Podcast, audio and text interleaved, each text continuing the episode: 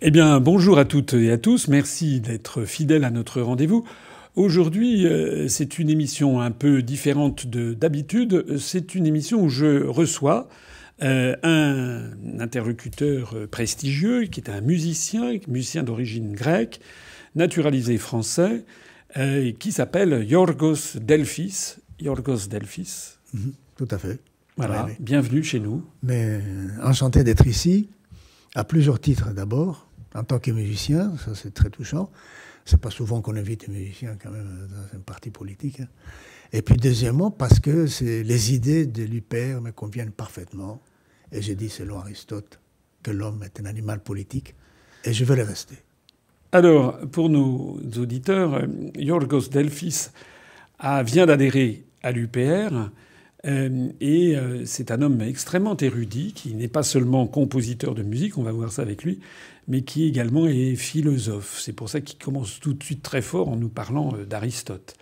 Est-ce que vous pouvez nous parler de votre vie? Comment vous êtes né où? Comment vous êtes arrivé en France? Dites-nous un petit peu. C'est une aventure quand même, parce que je suis né au Caire. En Égypte En Égypte, et on ne choisit pas où naître. Oui, c'est un mystère quand même. Hein. Mais je me suis senti très très bien aux côtés des pharaons jusqu'à l'âge de 18 ans. Et là, j'ai quitté le, Caire après mon bac, où j'ai la meilleure note quand même. Ah, vous êtes fier de ça Ah oui, je suis fier. Vos parents étaient donc tous les deux grecs et vivaient au Caire Oui, tous les deux grecs orthodoxes. Quand on dit grec orthodoxe, ça veut dire grec, grec. Oui. Mais oui.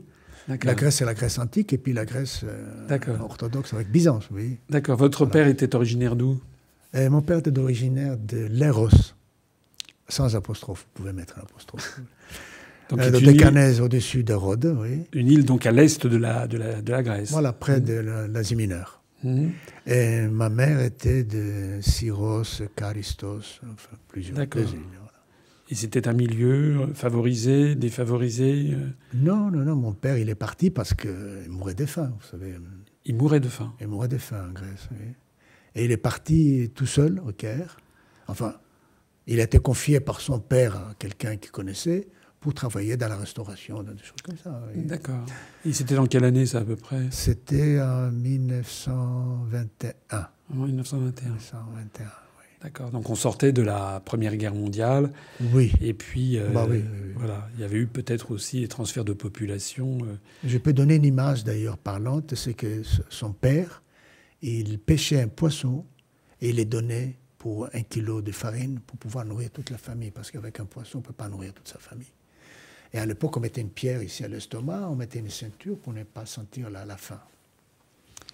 Donc, vous voyez, euh, c'est des origines lointaines. Donc vous, vous êtes né au Caire. À partir de 18 ans, vous avez donc réussi votre bac et que vous et voilà, je suis parti à Athènes. Oui avec, euh, je me souviens encore, 30 000 drachmes que mon père m'a donné. Il m'a dit Va passer des vacances et quand l'argent sera dépensé, tu reviendras. Je suis jamais retourné.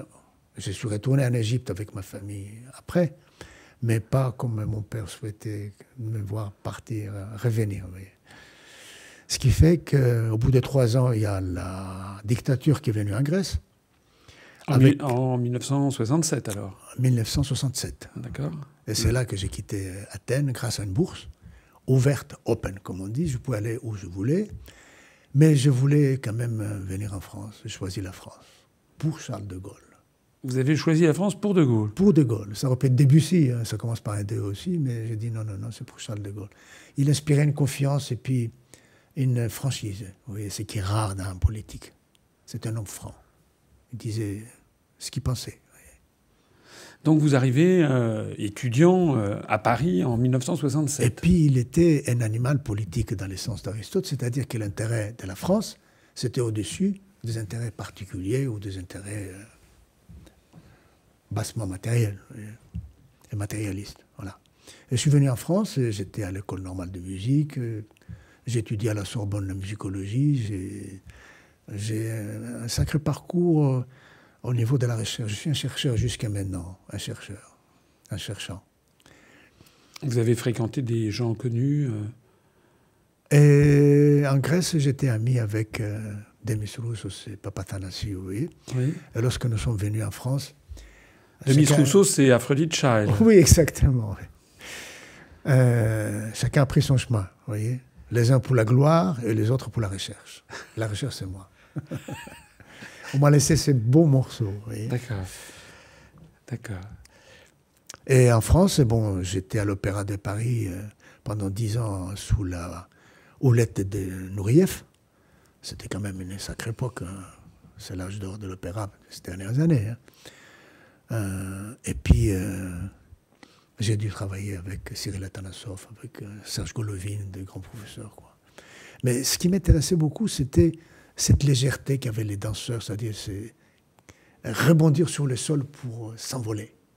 Et ça correspond au fait des, des Platon, où il dit que le philosophe, finalement, le but du philosophe, c'est de faire pousser des ailes pour s'envoler, pour voir les choses de haut, n'est-ce pas?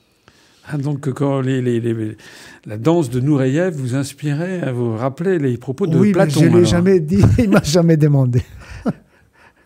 ça, ça aurait été une discussion intéressante. Hein. Mais vous savez, les danseurs, ils sont trop préoccupés par leur euh, corps, par leur mouvement, par leur répertoire.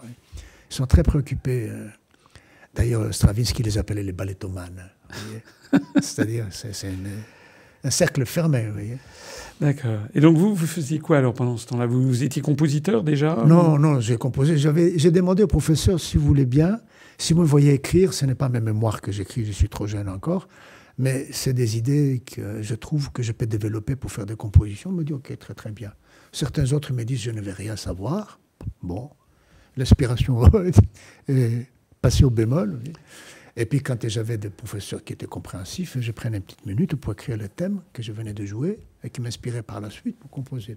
Ce qui fait que les dix disques qui existent encore dans grispice.com, qui est le site officiel de, de notre démarche, je ne suis pas tout seul quand même, hein, sont euh, tous inspirés de la danse. La danse, la danse, la danse pour nos auditeurs, euh, Yorgos vient de. Yorgos, ça veut dire Georges, hein, je crois, en grec. Tout à fait. Yorgos vient de nous préciser au passage qu'il a un petit site internet qui s'appelle Grispis, G-R-2-E-C-E, e, comme la Grèce en grec. Voilà.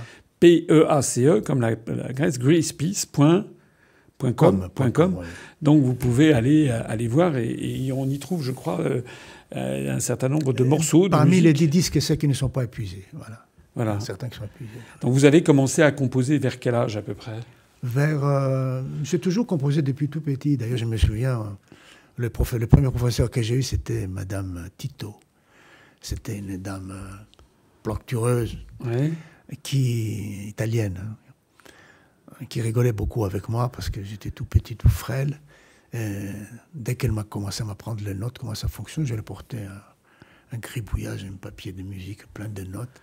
Il m'a dit, c'est quoi ça? J'ai dit, ce que vous voulez bien me jouer Monsieur m'a dit, c'est injouable ces trucs-là, c'est n'importe quoi.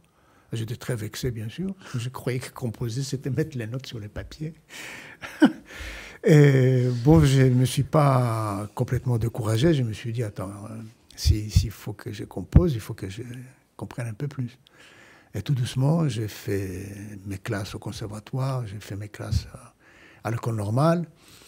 J'ai rencontrer Olivier Messiaen dans sa classe, quand même, que c'était un privilège, c'était pas quand même facile. Et j'ai vu comment fonctionne la, composition et comment la plupart des compositeurs croient que composer, c'est s'exprimer. Or, en réalité, composer, je pense qu'un compositeur, il doit dire, je suis un compositeur inspiré. C'est parce que j'ai une inspiration, j'ai, comme on dit en grec, diavolo, c'est-à-dire une ouverture de l'esprit et qui m'a donné cette idée-là que j'ai mis sur papier. Après, j'ai orchestré, j'ai fait tout ce que je pouvais faire en tant que musicien. Mais que j'ai une inspiration quand même, parce que créer de la musique, ça faisait. Euh, on peut apprendre à écrire la musique euh, au kilomètre. Mais ça ne veut pas dire qu'on compose. Et la classe d'Olivier Messiaen, justement, lui-même, il m'a inspiré parce que par son œuvre, il avait intégré la rythmique de la musique de l'Inde et la. Euh, métrique de la poésie grecque. Alors, je me suis intéressé à tous les deux domaines. Je suis allé en Inde deux fois. C'était pas facile quand même parce que vous êtes allé où en Inde? Vous êtes allé à Delhi? À Delhi et puis à Benares. À Benares, hein oui, à Benares, c'est c'est un des les hauts lieux de la, de, de la, de religion, de l'hindouisme. c'est un des plus hauts lieux de la. Dur, mais c'est assez dur de très, très dur, spectacle très, sur les Ghats au petit matin dans, le, mm. dans le Gange. C'était très dur, mais je, je, suis très attaché à l'Inde, très attaché aux gens, à la culture et à l'esprit surtout qu'ils ont. Ils sont très, pas croyants, je dis pas croyants, fidèles. Ils sont fidèles à leurs traditions, ils sont fidèles à leurs euh, idées. La réincarnation, par exemple. Qui croit à la réincarnation? C'est la colonne vertébrale de la philosophie grecque. On ne peut pas comprendre Aristote et Platon si on comprend pas, si on n'acceptait pas l'histoire de la réincarnation. Bon, parler aujourd'hui des philosophies à des Grecs et à des non-Grecs, on vous dit, mais vous êtes chrétien? Je dis, oui, je suis chrétien. Et vous, vous croyez à la réincarnation Mais le christianisme, au début, il était réincarnationniste, c'est-à-dire il croyait à la réincarnation. Et après, on l'a abandonné. On n'a qu'un coup. C'est une vie unique, sens unique. On arrive à la fin, c'est fini après. On voit paradis en enfer. Mais il faut croire au paradis en enfer. Paradis en enfer, l'enfer, c'est ici. Paradis et l'enfer, c'est ici. Ce que nous faisons de notre vie, c'est le paradis et l'enfer. On n'a pas besoin de, croire après ce qui va se passer. Après ce qui va se passer, après on se remet à son origine, c'est-à-dire à l'âme. L'âme est immortelle. Philosophie grecque aussi. Alors vous êtes croyant ou vous n'êtes pas croyant? Alors si dans le sens du non-croyant on met les athéistes et tout ça, non, je ne suis pas un croyant de ce sens-là.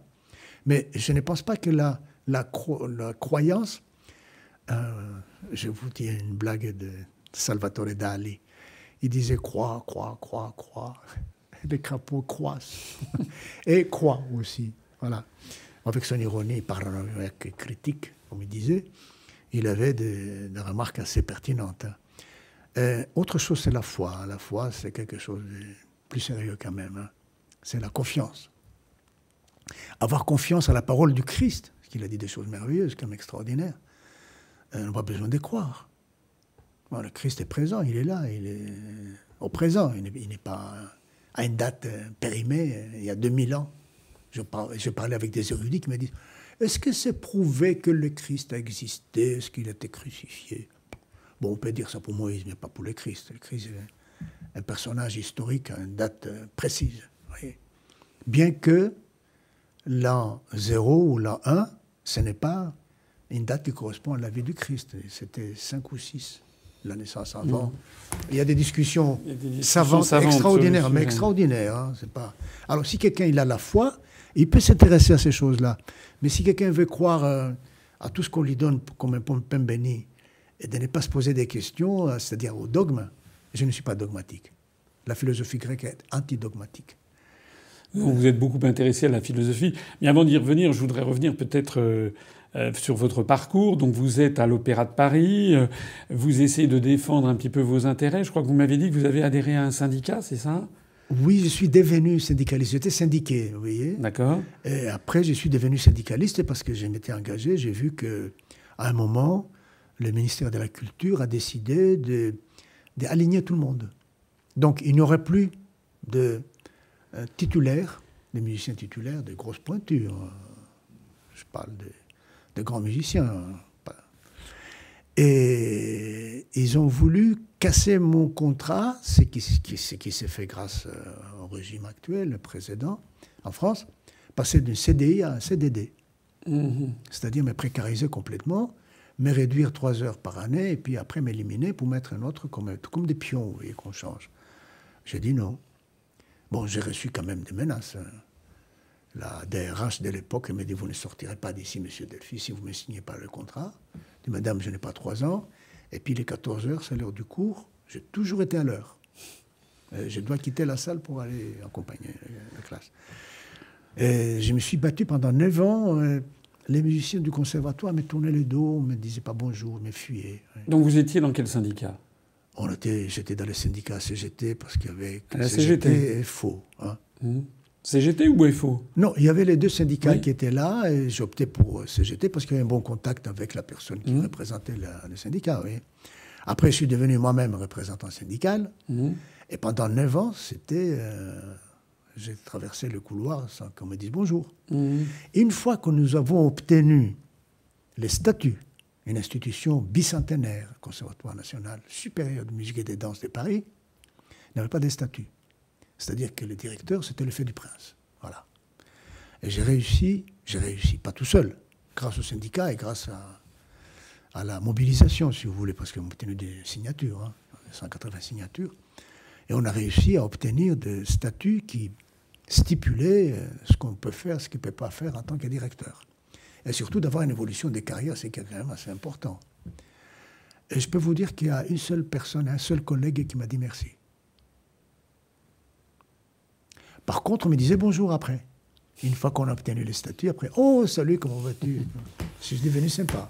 Ah, oui. Ça, c'est la destinée humaine. L'ingratitude d'un côté. Humain trop humain, quand même. L'intérêt de l'autre.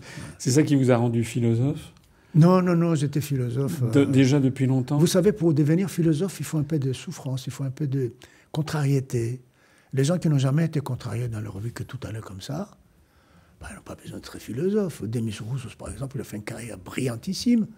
Il a chanté partout avec sa voix bizarre un peu mais enfin, très, très, très populaire quand même. Ah oui.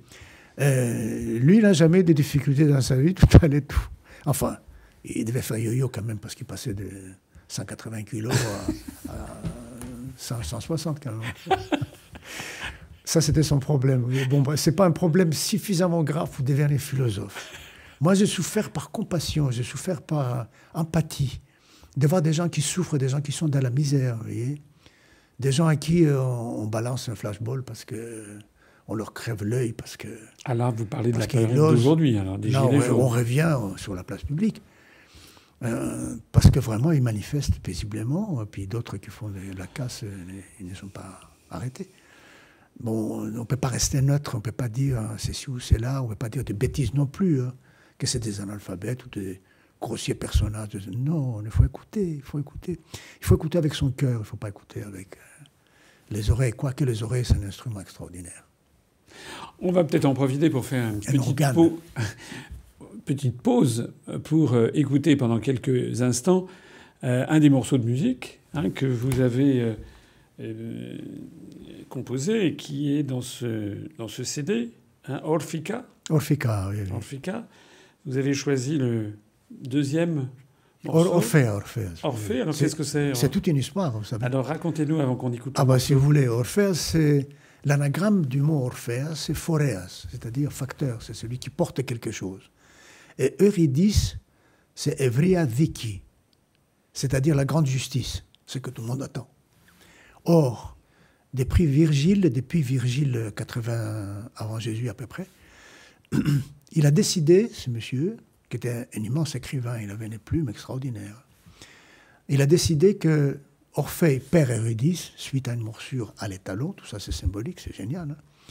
et il descend en enfer avec sa, sa lyre et il joue un morceau tellement magnifique que Hadès consent à lui laisser prendre Eurydice. Hadès, le dieu des enfers, consent voilà, le dieu des enfers. rendre Eurydice qui est morte et à, la, lui rendre parce qu'il était à la ramener. amoureux de, de, Voilà. Or, il a fait un micmac, c'est-à-dire euh, il a dit qu'il lui avait demandé de ne pas la regarder avant de sortir à la lumière. Quelle lumière? La lumière de la justice. C'est la justice qui revient à la lumière. Et après, Monteverdi et tous les autres, ils ont pris ces sujets-là en disant qu'il est revenu sans Eurydice. Catastrophe, hein une grande catastrophe. Mais dans les scénarios, euh, scénarios évidemment mystiques de l'époque euh, grecque, on a trouvé des textes. Il y a un monsieur Ergon, Jacques Ergon, un type remarquable, hein, qui a fait un texte que je suis en train de traduire d'ailleurs en, grec. Ils ont besoin, les Grecs, de savoir ça. Merci la France. Euh, qui dit que avant Virgile existait cette version où Orphée remonte avec Eurydice. C'est la grande justice qui vient au monde. Et après, ça a été devenu fake news, vous voyez Moi, quand j'étais quand j'étais enfant, moi, je, m'intéressais aux mythes grecs et ah. on apprenait qu'Orphée effectivement allait chercher Eurydice dans les enfers, que Hadès lui lui, lui donnait, cette condition, à condition qu'il ne la regarde jamais et qu'à un moment elle trébuchait et Orphée ne pouvait pas s'empêcher de se retourner pour la regarder. Et à ce moment-là, elle disparaissait à eh tout ben, jamais. C'est eh ça. Ben, hein. Merci Virgile. C'est Virgile, ça. Merci, monsieur Virgile. Voilà. D'accord. Hmm. Effectivement. Et là, avec ce disque, je dévoile toute cette machinerie, c'est-à-dire que je nettoie le fake news de Eurydice qui reste en enfer. Ah, donc Eh oui. elle vient jusqu'à la. Exactement. voilà. Donc c'est beaucoup plus optimiste alors votre. Bon, c'est pas optimiste, c'est- glorifiant. vous c'est glorifiant. C'est le, le jour où l'humanité prendra conscience que ça existe, la grande justice. Avec toutes les injustices qu'on voit dans le monde, tournez votre regard dans une région, que ce soit le Venezuela, que ce soit la Libye, que ce soit euh, l'Irak ou la Syrie, où on n'est pas voir des, des injustices. Il n'y a que ça qu'on voit partout. L'Orfeo de Monteverdi, c'est le premier opéra euh, de l'histoire euh, moderne. Oui, vous voyez quel thème il a choisi. hein. Il a choisi le premier opéra, c'est vers 1610 que je crois à peu près, hein, Voilà, c'est- à peu ou près, 1604, ouais, ouais. Enfin, c'est à peu près au moment de la mort d'Henri IV. hein. Hmm. Et euh, effectivement, il a choisi l'Orfeo, c'est le premier opéra de l'histoire. Sauf que c'est l'Orfeo, la version virgilienne. C'est la version virginienne, Et et donc on va entendre un petit morceau. C'est la version de Yorgos Delphis, donc c'est beaucoup plus enthousiasmant. C'est, euh, si on peut dire, l'Orfeo de, de, de Yorgos Delphis avec Eurydice qui arrive, la grande justice qui arrive en plein jour. Et voilà. On écoute.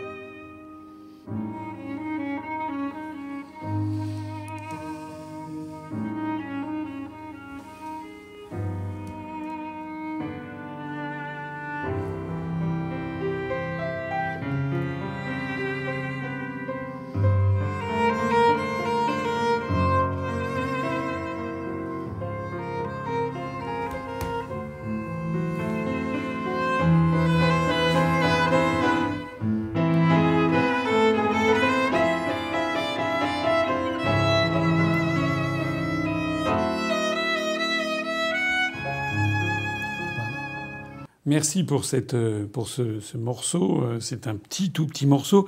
En fait, c'est un quatuor. Alors, violon, alto, violoncelle. Qui est-ce qui, a, op- qui, est, qui, comment dirais-je, qui interprète votre Est-ce que, composition est-ce que je peux citer un philosophe que j'adore, Oui, qui a nourri euh, toute ma jeunesse? C'est Nietzsche. Nietzsche. Nietzsche disait, lui qu'on traite de raciste, ou qu'on traite de tout, il dit il y a deux races d'hommes. Ceux qui sont ingrats et ceux qui ont la gratitude. Deux races. Pour lui, le racisme, c'était ça. Tout simplement.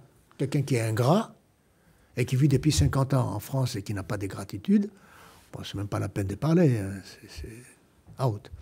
Par contre, la gratitude, c'est ça qui caractérise l'homme de valeur, l'homme de qualité. vous voyez. Et je dois exprimer ma reconnaissance envers Michalakakos, avec toute sa charmante famille qui ont monté un quatuor à cordes et qui interprète merveilleusement les morceaux que je compose parce qu'il faut-il encore rentrer dans cet esprit-là. hein. Voilà. Donc, ce sont, Michel des Grecs, ce qui- sont des Grecs qui vivent en Grèce ou qui vivent en France? Ah, ils vivent en France, ils sont, ils sont comme moi. hein. Comme Ils vous. sont comme moi, oui, oui, oui. Merci pour les propos gentils que vous tenez sur, sur la France. Alors j'ai vu euh, dans cette pochette, euh, il est précisé qu'on les a entendus euh, à la Sainte-Chapelle. Oui, Hein tout à fait. oui, Euh, Euh, J'étais un des rares vivants, Oui. sinon le seul, peut-être à ma connaissance, je ne connais pas d'autres. Et Michel Michalakakos, il a beaucoup d'humour. Alors, à la fin du concert, il présente, il dit euh, Monsieur Bach n'a pas pu être présent ce soir. Voilà. Et Monsieur Piazzolla il nous a quittés il y a quelques temps où il était dans un cocktail, je sais Ah oui, plus parce qu'il y avait différents morceaux qui étaient Voilà. joués à la Sainte-Chapelle et tous les autres compositeurs Et, étaient. ah, on a la chance d'avoir Monsieur Delphis qui est encore dans la salle. Les gens, ils étaient étonnés. Ne Ah s'attendaient oui. pas à ça. Et je monte à- sur l'estrade, évidemment, pour remercier les, les deux euh, dames, sa fille et sa sœur, qui jouent également le violon et le violoncelle. Et puis j'offre des fleurs, évidemment, pour les remercier. Et puis je félicite aussi M. Cazoran, qui est un immense contrebassiste, qui a joué sous la baguette des Carayan, Bohème Bohème, de tous les plus grands. Ah oui. Non, non, c'est des musiciens de très haut niveau. Bon, pour moi, c'est, je ne dis pas un honneur parce que l'honneur, ça ne suffit pas. C'est un grand privilège que j'ai d'être interprété par des messieurs comme ça, des dames comme ça. Vraiment formidable. Alors ça, on a parlé musique, on a parlé de votre profession, euh, mais vous êtes là aussi euh, dans un parti politique, vous avez adhéré à, à l'UPR. Ah. Alors, euh, comment est-ce que vous en êtes arrivé? D'abord, est-ce que vous aviez déjà adhéré à un parti politique auparavant? Jamais. Alors pourquoi vous avez adhéré à l'UPR Parce que, vous savez, quand tout va bien, bon, on laisse euh, chacun faire son travail et les politiques faire leur travail. Quand il y a des problèmes dans un pays, euh, dans un pays euh, auquel nous sommes engagés quand même, moi je vis en France, pas comme un étranger, je vis en France comme, un Français. Vous êtes marié avec une française. Avec une française. oui. D'accord. Et vous avez la nationalité française depuis combien de temps? Depuis 1982. 82, oui. Donc vous êtes un, un vieux français maintenant, si je veux dire. oh oui, vieux non, mais français. Ah bah, ça, fait ça, fait ça, fait 37 ans que vous êtes français. je suis très coquet, vous savez. Et j'aimais ça en français d'abord. J'adore la langue française. Et surtout, je trouve qu'à un moment, lorsque nos idées correspondent aux idées d'un parti, c'est de notre devoir quand même de s'engager, non pas être spectateur ou euh, je ne dis pas contemplatif, mais quelqu'un qui regarde les choses passer, les trains passer. Hein. Parce que là, il ne s'agit pas de voir les trains passer, il s'agit de voir les trains qui écrasent, au nom de l'Europe, euh, l'indépendance et la personnalité de chaque pays. C'est quand même un vieux continent, l'Europe, ce n'est pas, ça date pas d'hier. Il n'a pas 200 ans d'âge. Comme les États-Unis. Pour ne pas les citer. Vous voyez, donc, on, a d'autres rides, racines, on a d'autres euh, credos, on a d'autres on, a la foi sur des, valeurs quand même euh, millénaires. Millénaires, c'est pas une petite affaire. C'est très, oui, c'est pas une petite affaire, c'est très, très touchant ce que vous dites parce que je, là, je m'adresse à toutes les personnes qui nous, qui nous regardent. Il y a quelques semaines, j'ai reçu euh, euh, un de nos adhérents qui est franco-slovène, Bostian Zupancic, qui a été slovène d'origine, qui a été naturalisé français il y a plusieurs années qui a été juge à la Cour européenne des droits de l'homme pendant 19 ans et qui a adhéré à l'UPR. Et maintenant, Yorgos Delphis, qui, euh, qui est d'origine grecque, qui est naturalisé français depuis 37 euh, ans, et qui, lui, comme notre ami euh, d'origine slovène, est un Français récent, il n'est pas un Français de naissance, et comme lui, pour la première fois, il adhère à un parti politique en France, mmh. et c'est l'UPR, parce que l'un comme l'autre, venus de pays étrangers, sont parfaitement convaincu que l'Europe est en train de détruire non seulement la Slovénie et la Grèce, mais aussi la, France. La Grèce, ça se passe mal. Très mal. Vous y retournez tous les combien? Tous les 15 jours, je retourne en ce moment. Et puis pendant l'été, je reste trois mois en Grèce. Ah oui, donc vous y êtes très très souvent en Grèce. Très souvent. Vous faites en permanence le trajet. je suis passé des six voyages par an maintenant à six ou sept, sept, huit voyages par an. Ah oui, donc un tous les deux mois, vous y allez ah, tous les 15 jours, je suis là-bas. Je reviens ici 15 jours. Oui, oui. D'accord. Et donc, comment c'est en Grèce en ce moment? Très mal, quand j'ai dit. Euh, très mal parce que tout le monde ne voit pas le problème. Vous voyez C'est-à-dire qu'il y, a des personnes qui sont prêtes encore à, voter pour euh, Syriza. Ah oui Vous savez ce que ça veut dire Syriza? Ara. Ça veut dire quoi? Ara. Ara Ah oui, quand vous coupez les cheveux, Ara. Ah oui. Syriza. Ah d'accord. Eh oui. Vous le connaissez, Tsipras Non, je ne connais pas. Qu'est-ce que vous en pensez? Bah, Je ne peux pas penser de bien de lui. Bah, il faut quand même euh, dire la vérité telle qu'elle est. On ne peut pas mentir. Lui, il peut mentir. Il n'est pas obligé de mentir, mais il ne fait que mentir. Il ne fait que mentir. Que mentir. Or, faire une politique qu'avec des mensonges, on peut le faire à une seule condition. C'est qu'on ne soit pas euh, soutenu par son pays, parce que quand même, même le plus, elle est éloignée des problèmes gravissimes donner le nom de Macédoine, par exemple, à une petite, euh, petite région ex-yougoslave qui s'appelait Vardask à l'époque, et que Hitler a voulu appeler Macédoine pour descendre dans la même Méditerranée, en la mer Égée. Et après, Tito qui a pris le même, euh, le même projet. Bon, tout ça, c'est des projets euh, géopolitiques euh, moi, je pense, euh, je pèse mes mots, hein, criminel vis-à-vis de l'histoire, criminel. On ne peut pas euh, donner le nom d'un pays qui nous appartient à un autre pays qui n'a rien à voir avec cette histoire, au point d'arriver à dire, oui, Alexandre le Grand, il était slave. Non, mais attendez, il faut être vraiment, pas ignare, mais il faut être...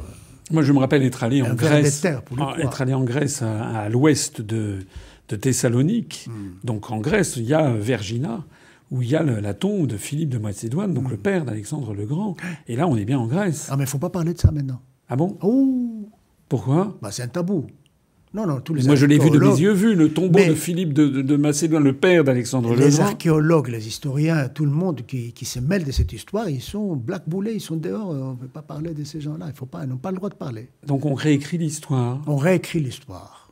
on ment Oui. Dans des raisons géopolitiques et ça a été Hitler. Oui. C'est- En fait, on reprend le projet hitlérien de nommer euh, ce pays, la Macédoine. Bah écoutez, si vous parlez d'Hitler, on va vous dire que vous êtes omnibulé par ces personnages. Ou... Oui, Vous connaissez le point G quand même. oui ou un Godwin, oui, oui. oui. Godwin, voilà. On arrive à ce point-là. et il y a une discussion qui arrive à ce point-là, bon, bah, ça vole pas haut. hein. Ah Ah. oui, ah, ça vole pas haut. Ah, C'est facile.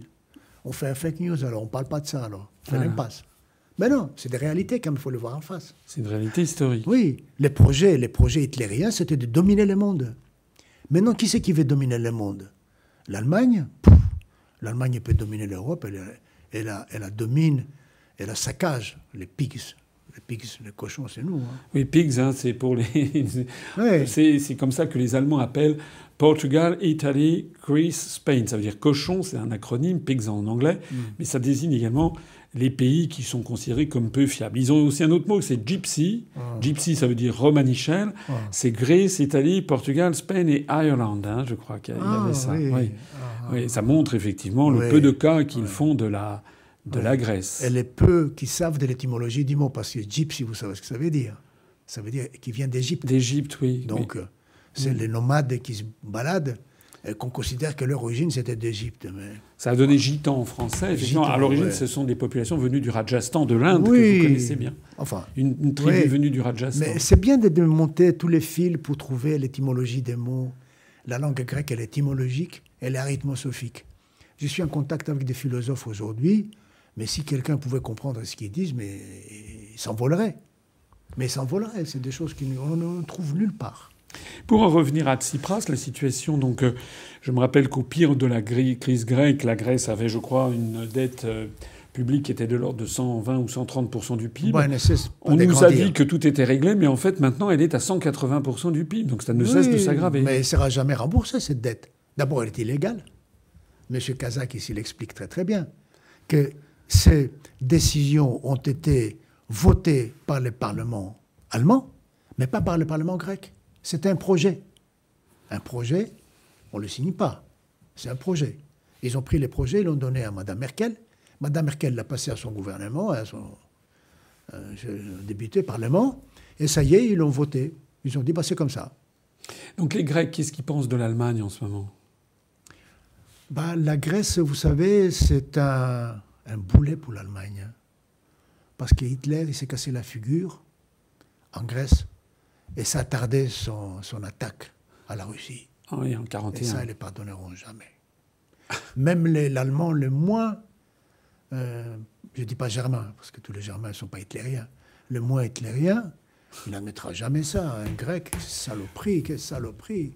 Ils nous ont empêchés de voler, de euh, prendre de force tous les pétroles, toute la richesse euh, russe. Vous vous rendez compte? C'était ça le projet de Hitler. Il voulait les, les gaz et puis le pétrole. hein. Vous, vous, tr- vous témoignez quand même d'une certaine acrimonie contre les- contre l'Allemagne. Mais non, mais non, c'est eux qui ont une acrimonie envers nous. Et eux, ils nous en veulent, parce qu'ils n'ont pas gagné. Et le projet, c'était quoi? Dominer le monde? Et bien maintenant, ils s'est remis sur les tapis. La tour des Babel, ça n'a servi à rien. C'était une leçon, la tour des Babel. C'était quoi? C'était un gouvernement mondial.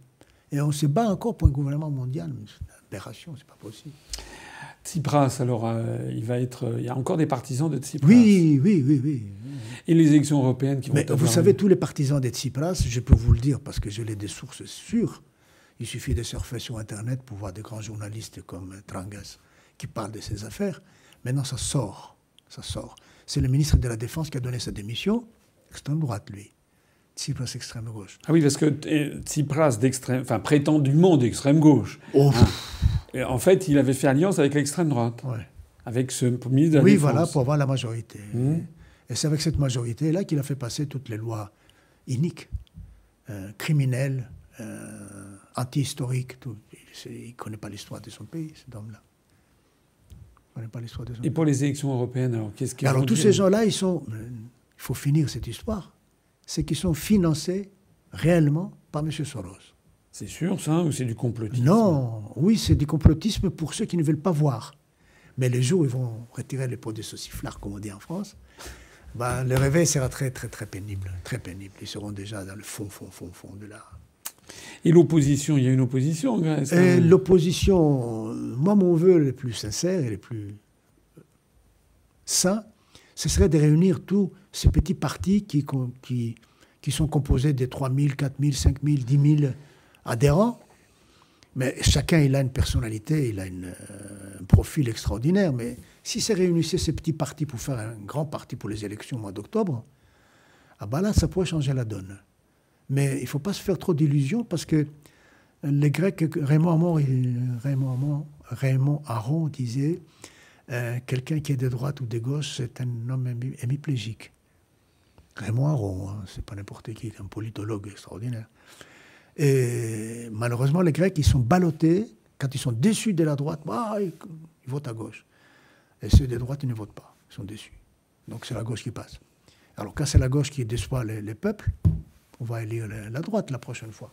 Oui, c'est pas, ça. Par déception, par réaction. Mais, aucun jugement, aucun discernement, rien de posé, de, réfléchi, vous voyez, c'est instinctif. Mais cela étant, cette, comment dirais-je, chasser les sortants, la droite, la gauche, la droite, la gauche, c'est un peu vrai dans les autres pays d'Europe, en particulier en France. Ce qui est nouveau en France, il me semble, c'est qu'il y a quand même, notamment avec les Gilets jaunes, une perception croissante de ce que, en fait, on se moque des peuples, on les fait voter à droite et à gauche. En fait, ils ont toujours le même plan de vol qui est celui fixé par les traités européens, la, Banque centrale européenne euh, et les, les, orientations des politiques économiques fixées par la Commission européenne sous une très large influence euh, allemande. Est-ce que euh, nous, on voit que euh, notre mouvement en France se développe vraiment beaucoup, notamment depuis les Gilets jaunes? On, a beaucoup progressé avec la présidentielle, en ce moment on progresse beaucoup avec les Gilets jaunes. Mais est-ce qu'il y a un peu le même le début de perception en Grèce de la responsabilité numéro un de l'appartenance de la Grèce à l'Union européenne et à l'euro dans les malheurs de la Grèce? Si je suis là aujourd'hui, c'est parce que vous avez dit une chose remarquable. C'est une question de pédagogie. Il faut que les gens se réveillent grâce à une pédagogie. Ce n'est pas avec une claque qu'on va réveiller les uns les autres, ce n'est pas avec euh, un dogme, c'est comme ça, c'est pas avec de la propagande, si vous voulez. C'est avec quoi? C'est avec une pédagogie. Il faut que les gens se réveillent tout doucement, qu'ils aillent chercher d'eux-mêmes, devenir des chercheurs, des cherchants, trouver où est la vérité et s'il faut faire quelque chose, il faut s'engager pour cette vérité-là. Je pense que les Gilets jaunes, ils sont les résultats d'une pédagogie, non seulement de l'UPER, mais d'autres aussi, euh, comment dire, des personnes d'un profil certain, qui sont chassées évidemment de tous côtés, parce que ça n'arrange pas le statu quo, hein, la pensée dominante. Mais il n'empêche que il faut déclencher des étincelles dans les cerveaux qui donnent la lumière à un moment. Hein. Et ça fait son chemin. Donc la persévérance donne des fruits, mais pas à court terme. Il faut savoir tenir jusqu'à ce que la baudruche, la grosse bulle financière va éclater. On va prendre tous plein la figure parce que ce ne sera pas quelque chose de facile et d'agréable. Mais après, qu'est-ce qui va se passer après? Après, il faudrait euh, remettre sur pied euh, toutes les catastrophes précédentes. Comment on va faire? Eh ben, Chacun, il faut qu'il se débrouille hein, par lui-même. Hein. Et en Grèce, est-ce que cette compréhension se développe comme en France? Ou est-ce qu'ils sont un peu euh, encore dans le mythe de l'Europe qui l'appelle? je suis, étonné d'une chose, c'est quand je parle avec les gens, ils sont parfaitement lucides. Et lorsqu'on voit les résultats des élections, on voit des choses, n'importe quoi, on ne comprend pas. Et c'est les mêmes personnes qui m'ont dit que c'est comme ça et comme ça et comme ça, qui ont voté pour la droite ou pour la gauche, bêtement. Donc je trouve que, je pense que l'éducation n'est pas finie encore. Mais oui, la pédagogie n'est pas encore, euh, n'a pas donné les, fruits qu'il faut. Et mon vœu le plus sincère, c'est d'essayer de réunir ces quelques personnes outsiders, comme on dit en anglais, c'est-à-dire qui sont hors jeu, on ne le voit pas à la télévision beaucoup, euh, ils n'ont pas une audience, ils n'ont pas une écoute, ils n'occupent pas les places clés dans le, pouvoir, et qu'ils ont des idées très valables. Oui. Comment les réunir, ces gens-là? Parce que les Grecs réunis, ils sont imbattables. Quand on les divise, n'importe quel pays, de toute façon, Venezuela, on voit très très bien. On divise, On casse un pays vite Eh fait. oui, Il faut arriver à le diviser. Dividare ut regnare, disaient les anciens romains. Mm. Euh, espérons que la Grèce sera toujours la Grèce. Dans la- le morceau, parmi les morceaux que vous avez composés, il y en a un qui est très beau euh, également, et qui euh, parle de l'Arcadie. Vous pouvez nous en dire un Et mot? In Arcadia ego. C'est un tableau magnifique de Nicolas Poussin au Louvre, que Oui. je vais visiter avec mon épouse demain. Ouais. Il m'a demandé de lui faire voir ce tableau, parce qu'on l'a vu à l'image euh, sur la télé, enfin sur l'écran, mais c'est pas la même chose. Et c'est une idée extraordinaire qui fait son chemin d'ailleurs. hein. En Suède, il paraît qu'il y a une, euh, comment dire, un club qui s'appelle euh, Arcadie, Académie, Académie Arcadie. Oui. C'est des personnes qui pensent que l'homme s'est éloigné trop de la nature. Euh, nous vivons dans un système très complexe et très loin de la nature, parce que la nature est complexe, mais c'est la nature, elle sait faire.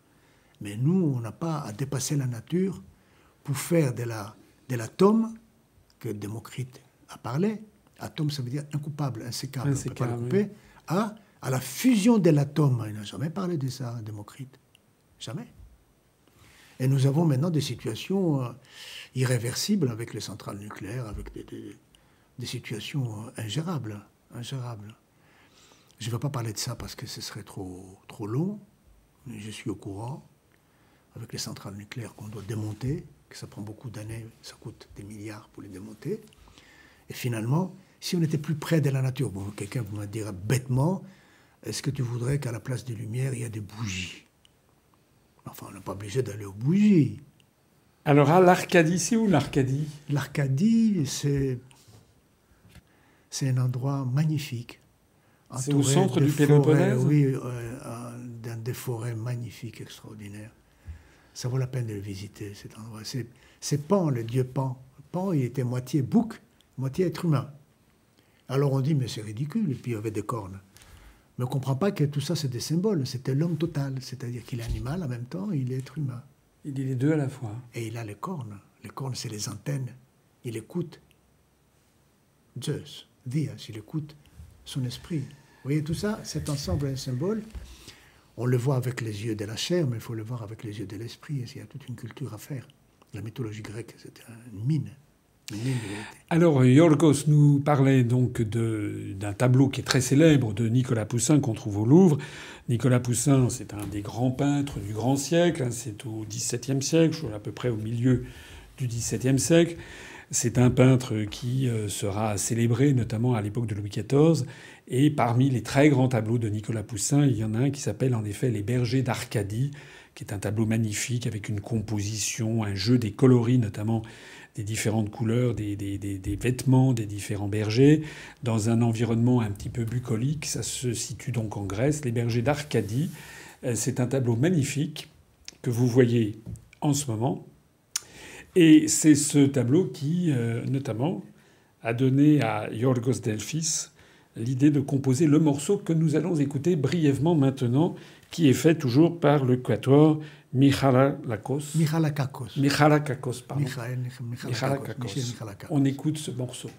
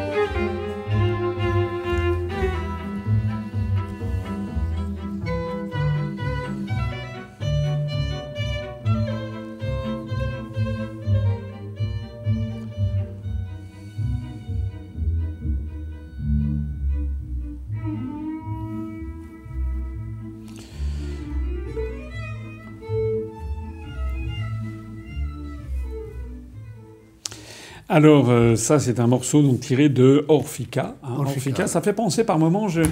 Alors je dis peut-être une énormité, mais ça me fait penser à Maurice Ravel euh, ou à des, des, des, compositeurs euh, français. je ne sais pas ce que vous en pensez. en tout cas, c'est très, c'est très beau. On peut se le procurer quand? Comment? Ben justement, sur le site Grispis. Grispis, sur votre site. Euh, donc ceux qui veulent éventuellement se procurer ce, ce, CD, ou d'autres d'ailleurs, hein, il y en a d'autres, euh, eh bien, euh, ils peuvent aller l'acquérir sur votre, sur, votre, sur votre site. Vous êtes une, un puits de science dans tous les domaines, y compris en matière d'étymologie. Avant qu'on se voit, vous me parliez de, de Zeus. Zeus, c'est le pouvoir. Zeus, c'est le pouvoir. Et qu'est-ce qu'il fait, Zeus Alors, vous m'avez expliqué, euh, au début, il avale Il a commencé sa carrière de Dieu. de Dieu. Parce que les dieux, ils sont, ils sont vivants chez les Grecs. Hein. Euh, en avalant Métis. Métis, c'est la, la, ruse. Donc, pour le pouvoir, il faut être rusé. Il a avalé la ruse, donc Il a avalé la ruse, il est devenu. Symboliquement, il a avalé, ça veut dire il a assimilé la ruse. Toutes les astuces de la ruse. D'accord. Déjouer les, mhm. les, arguments bidons ou les... Mhm. La propagande adverse Voilà, exactement. Hmm. Et puis, euh, plusieurs euh, années plus tard, parce que les dieux chez les Grecs évoluent aussi. Les dieux évoluent. pas statiques une fois pour toutes. Hein. Hmm. Ce pas des icônes, hein. ils évoluent. Et ils évoluent, il a évolué, et c'est Athéna, la déesse de la sagesse. C'est elle qu'on appelle Athéna en français, vous, vous le prononcez à la... Athéna. Athéna, vous le prononcez à la... avec la... Elle est sortie de sa tête, après une migraine épouvantable, sa tête a explosé et est sortie armée d'un bouclier, d'un casque et d'un javelot. Plein d'autres symboles évidemment aussi, mais c'est une guerrière, mais une guerrière pour la justice. C'est pas une guerrière pour le pétrole et pour le, gaz. Mais c'est le symbole de l'intelligence, Athéna. Ah bah évidemment. La justice, vous voulez pas qu'elle soit idiote quand même, non La justice, c'est l'intelligence. Et, comment un, un, homme intelligent peut ne pas être juste, ne pas être pas fasciné, mais pas être engagé dans la justice. Comment? Je ne comprends pas, moi, je comprends pas. Ou alors c'est un, c'est un là, c'est un malin. Donc si je vous comprends bien, Zeus commence par avaler la ruse, qui prouve qu'il faut de la ruse pour exercer le pouvoir, ah, mais au bout d'un certain temps, ça se bonifie, si l'on peut dire, et ça débouche sur l'intelligence, la compréhension. Voilà. C'est ça en fait. Oui, c'est-à-dire c'est la ruse sert l'intelligence. La, ruse sert l'intelligence et la justice. Là, on est, on est dans la pleine gloire de Zeus. Donc le bon, le vrai pouvoir, c'est le pouvoir de l'intelligence. Et de la justice. Et de la justice. Et c'est formidable. Ben oui, c'est formidable. Je suis, je suis, là pour dire que c'est formidable. Merci, euh, euh, merci Yorgos d'avoir, euh, de nous avoir dit tout ça, c'est tout à fait intéressant. Merci d'avoir euh, rejoint l'UPR. C'est un grand moment pour moi dans ma vie, hein, quand même, parce que je n'ai jamais été politique politique. Je suis un animal politique, je, suis toujours, je m'étais toujours intéressé à la politique, mais dans le sens noble du terme, c'est-à-dire l'intérêt de tous, de l'ensemble.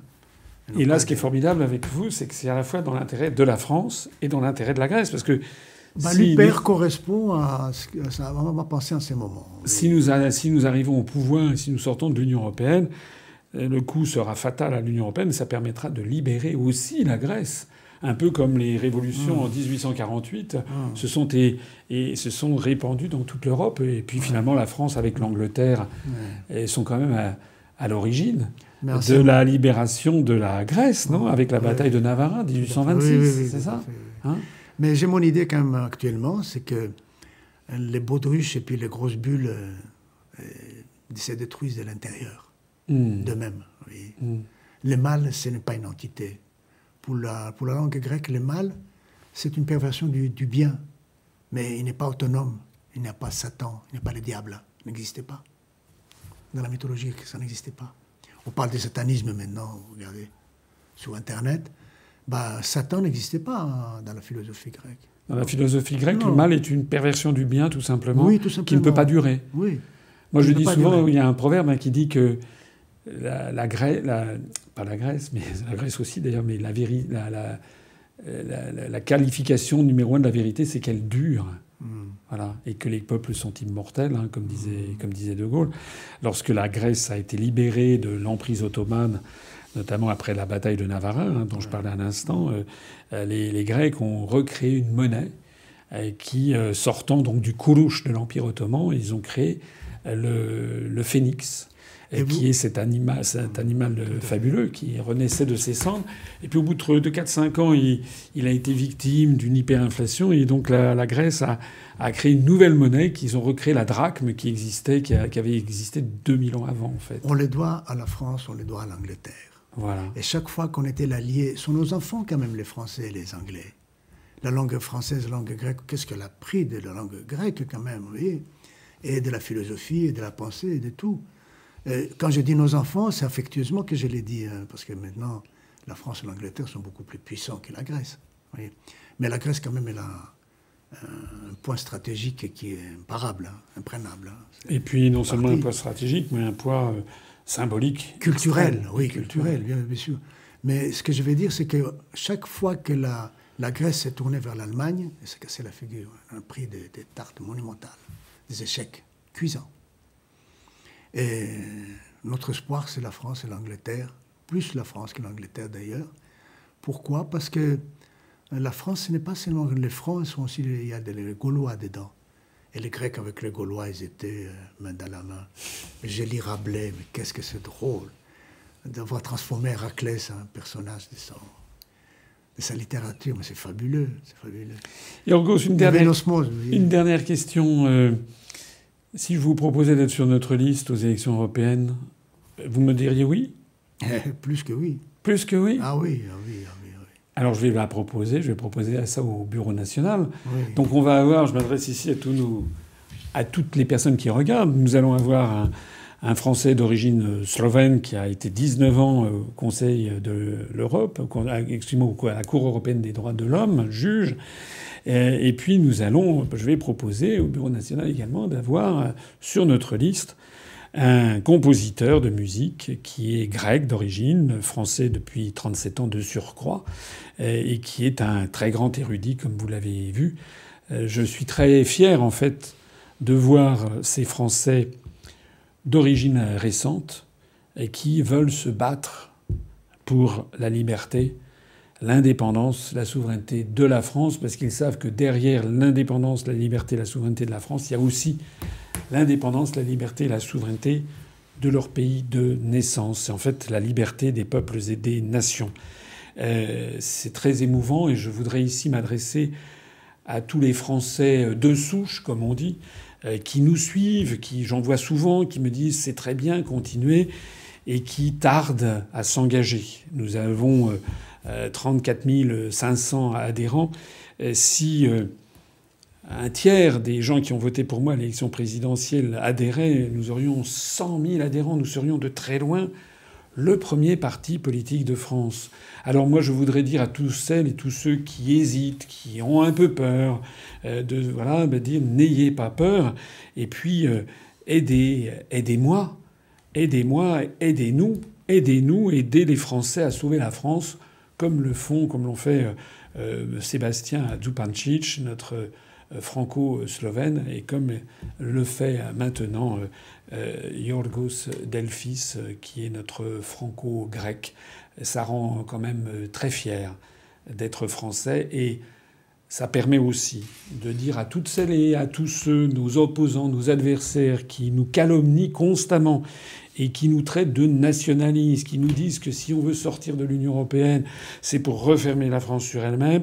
Nous leur disons c'est le contraire qui est vrai. Nous, nous sommes, nous ne sommes pas xénophobes, c'est le contraire. Nous renouons avec la grande tradition universelle de la France, et je crois que c'est celle-là qu'attendent les peuples du monde. Absolument. Merci. Efkaristos. Efkaristos. vive la République française, vive la France, et puis vive la République hellénique et vive la Grèce, vive la France et la Grèce libre et bientôt indépendante. Merci à toutes et à tous.